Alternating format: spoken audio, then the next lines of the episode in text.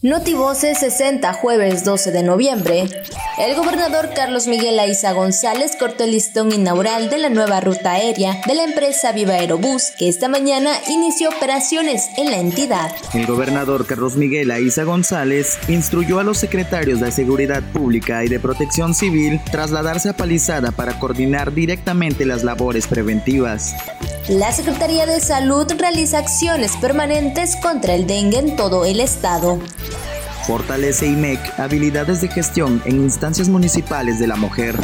A través del masto móvil, IMSS promueve detección oportuna de cáncer de mama en Campeche.